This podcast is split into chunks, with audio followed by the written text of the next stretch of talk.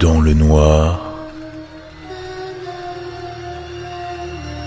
plongé dans l'horreur.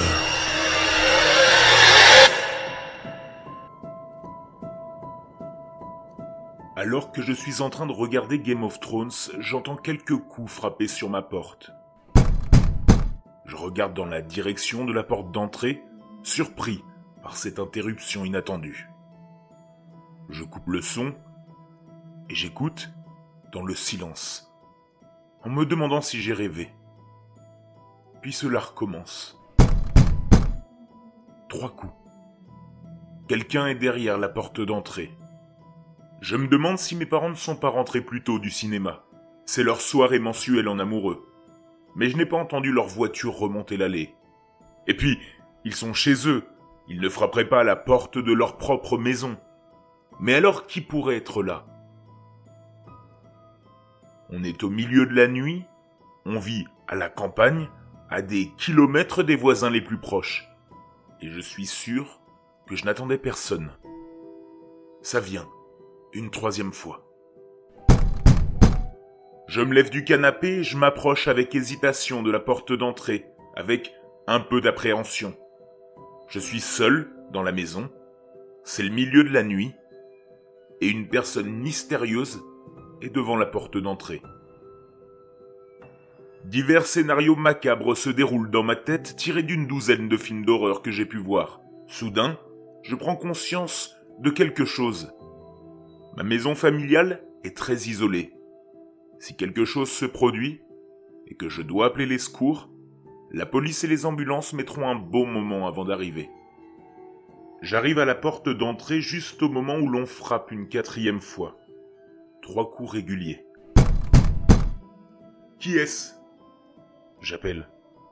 Un moment de silence, puis une voix s'élève de l'autre côté de la porte. C'est la voix d'une fille. Elle semble jeune. Peut-être mon âge. S'il vous plaît, j'ai besoin d'aide. Il y a eu un accident de voiture. Mon petit ami est blessé. S'il vous plaît, laissez-moi entrer. J'ai besoin d'utiliser votre téléphone. Instinctivement, je la main vers le verrou. Mais ma main hésite avant de tourner. Quelque chose ne va pas. Sa voix est trop calme, presque monotone. Son ton ne correspond pas à l'information qu'elle vient de donner. On dirait une adolescente qui s'ennuie en faisant du porte-à-porte pour vendre des tombolas de l'école. Je me dis d'arrêter d'être paranoïaque. Elle pourrait simplement être en état de choc. Pourtant, j'hésite à déverrouiller la porte. Je me glisse jusqu'à la fenêtre à côté de la porte d'entrée et tire soigneusement le rideau pour regarder vers l'extérieur. Le point de vue offert par la fenêtre ne me donne qu'une petite vue du porche, mais c'est suffisant pour que je puisse distinguer une silhouette indistincte et sombre qui se tient dans l'obscurité. Je plisse les yeux, mais je ne distingue aucun trait. J'actionne l'interrupteur relié à la lumière du porche à l'extérieur, mais rien ne se passe. L'ampoule doit être grillée. S'il vous plaît, répète la voix. J'ai besoin d'aide. Il y a eu un accident de voiture. Mon petit ami est blessé. S'il vous plaît, laissez-moi entrer. J'ai besoin d'utiliser votre téléphone. Exactement la même phrase avec exactement le même ton de voix terne et sans émotion. Comme si elle lisait un script. Mon sentiment de malaise augmente. Quelque chose ne tourne pas rond dans tout ça. Pourquoi n'appelez-vous pas de l'aide sur votre propre téléphone je lui demande. Ou celui de votre petit ami? Une pause, puis Mon petit ami est blessé, j'ai besoin d'utiliser votre téléphone. Laissez-moi entrer, s'il vous plaît. Mon malaise se transforme en un filet de peur naissante. Quel est votre nom? je demande. J'ai besoin d'aide, il y a eu un accident de voiture. Elle me répond. Ma peur s'intensifie.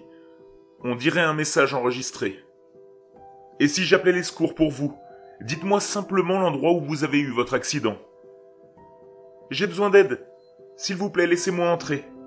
Pas avant que vous me disiez votre nom, répondis-je fermement mais avec un léger tremblement dans la voix. La poignée de la porte cliquait soudain, tournée de l'autre côté. Je sursaute et j'ai l'impression que mon cœur veut sortir de ma poitrine. La poignée de porte bouge d'avant, en arrière, violemment, mais la porte est toujours verrouillée. Hé, je crie, Arrêtez ça tout de suite. Sortez d'ici ou j'appelle la police. Immédiatement, la poignée s'arrête de tourner. Un silence pesant s'installe. Les instants passent et je commence à penser que c'est fini. Soudain, la porte tremble dans son cadre, tandis que le visiteur inconnu s'écrase contre elle depuis l'autre côté. Et encore une fois. Et encore. Mon cœur s'emballe et mon corps est galvanisé par la terreur. Je me précipite vers la table basse où se trouve mon téléphone et le saisis, composant le 17 avec des doigts tremblants. Le bruit sourd de la porte d'entrée continue, presque rythmé. Chaque impact fait bondir mon cœur. Bonjour, quelle est votre urgence? dit la voix à l'autre bout de la ligne, de manière routinière. Luttant contre la panique qui menace de me submerger, je donne à l'interlocuteur mon nom et mon adresse. Puis je lui dis que quelqu'un essaie de s'introduire chez moi? Il me répond que des agents sont en route et me conseille de trouver un endroit où me cacher jusqu'à leur arrivée. Ah, je n'ai pas besoin qu'on me le dise deux fois. Je monte en courant les escaliers jusqu'à ma chambre, je claque la porte et je la verrouille. Puis je me réfugie dans mon placard et je ferme la porte. Je me recroqueville dans le noir en tremblant. Je peux encore entendre les bruits sourds et intermittents de la porte d'entrée en bas. Une éternité semble s'écouler. Puis j'entends un autre son au loin qui provoque un soulagement dans tout mon corps. Des sirènes, faibles mais de plus en plus fortes à mesure qu'elles approchent. Le bruit s'arrête brusquement.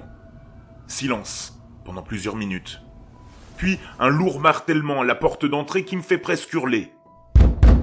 C'est le bruit de quelqu'un qui cogne lourdement à la porte. Une voix autoritaire s'élève d'en bas, hurlant ⁇ Y a quelqu'un ici? C'est la police !⁇ Je sais que je suis en sécurité maintenant.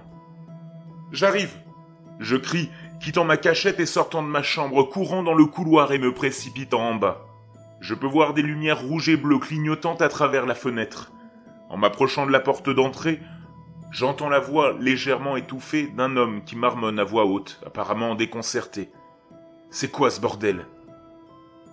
Je ne sais pas s'il s'adresse à son partenaire ou s'il pense tout haut, mais je m'en moque. J'ai assez de présence d'esprit pour dire Ne tirez pas, c'est moi qui ai appelé, avant d'ouvrir la porte. Mes deux sauveurs en uniforme se tiennent sur le porche. L'un d'eux me regarde, l'autre regarde quelque chose sur le porche avec une expression de dégoût. Les deux semblent déconcertés. Je suis tellement concentré sur la vue des officiers que je ne remarque pas l'odeur, ni ce qui se trouve sur le porche. Puis, ça me frappe.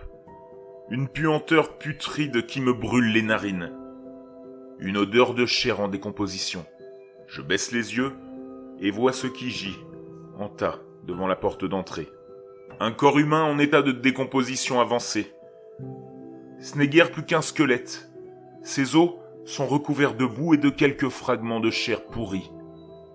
Il est vêtu des restes en lambeaux d'une robe de soirée et quelques mèches de longs cheveux blancs sont encore collés au crâne. Dans un état second, je me retourne et regarde de l'autre côté de la porte d'entrée ouverte. Elle est couverte de boue et de traces de chair décomposée. Des taches qui semblent avoir été faites par un corps claquant contre la porte. L'un des officiers de police me dit quelque chose. Je ne sais pas quoi. Tous les sons semblent s'être évanouis. Je me sens étourdi et je m'effondre. Trois jours plus tard, deux détectives passent me voir pour me parler. Nous sommes assis dans le salon, mes parents sur le canapé. Les détectives expliquent que le lendemain matin de mon calvaire, le gardien d'un cimetière situé à plusieurs kilomètres de chez moi a appelé pour signaler un cas de vandalisme. Une tombe avait été creusée, le cercueil forcé et le corps volé.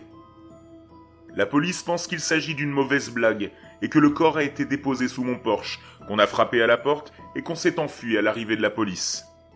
J'interroge les policiers sur le corps qui a été déterré. Ils hésitent, un instant, échangeant un regard mal à l'aise. Ils se retournent vers moi et m'expliquent que le corps appartenait à une adolescente de la région, morte 40 ans plus tôt dans un accident de voiture. Elle était sortie avec son petit ami par une nuit pluvieuse et ils avaient perdu le contrôle du véhicule qui s'était écrasé contre un arbre. Ils en restent là et je ne les pousse pas, mais après leur départ, je fais quelques recherches de mon côté. Je trouve en ligne un vieil article de journal sur l'accident. L'article explique que le garçon est mort sur le coup, et que la fille a survécu à l'impact, gravement blessée. Elle avait marché plus d'un kilomètre jusqu'à la maison la plus proche, apparemment pour demander de l'aide.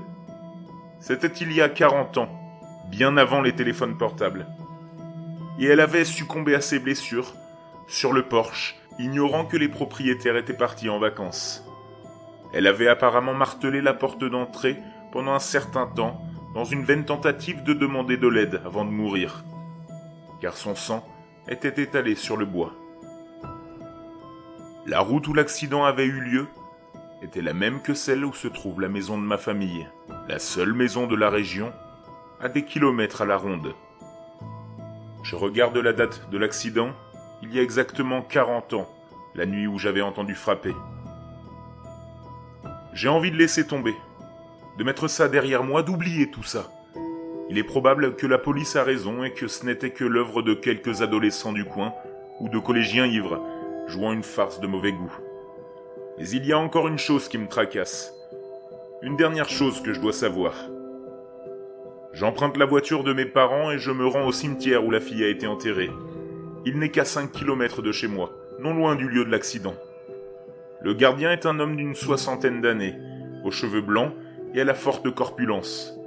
Je lui dis qui je suis et ce qui m'est arrivé l'autre nuit. Il est d'abord réticent à m'en parler, mais je le pousse jusqu'à ce qu'il cède. Son visage est troublé, il y a quelque chose dans ses yeux. Un regard que je mets un moment à identifier. La peur. Il explique que lorsqu'il a trouvé la tombe dérangée, elle ne semblait pas avoir été creusée par le haut, il n'y avait pas de traces de pelle dans le sol. Au contraire, on aurait dit que quelqu'un, ou quelque chose, avait creusé un tunnel jusqu'à la surface depuis le bas. Il a appelé la police et les a regardés exhumer le cercueil. Un grand trou avait été fait à travers le couvercle. Et quand la police a ouvert le cercueil vide pour examiner l'intérieur, il a vu quelque chose d'autre. Il l'avait juste entrevu pendant une seconde. Mais une seconde avait suffi. Il y avait des rayures à l'intérieur du couvercle éclaté. Des éraflures faites par des doigts.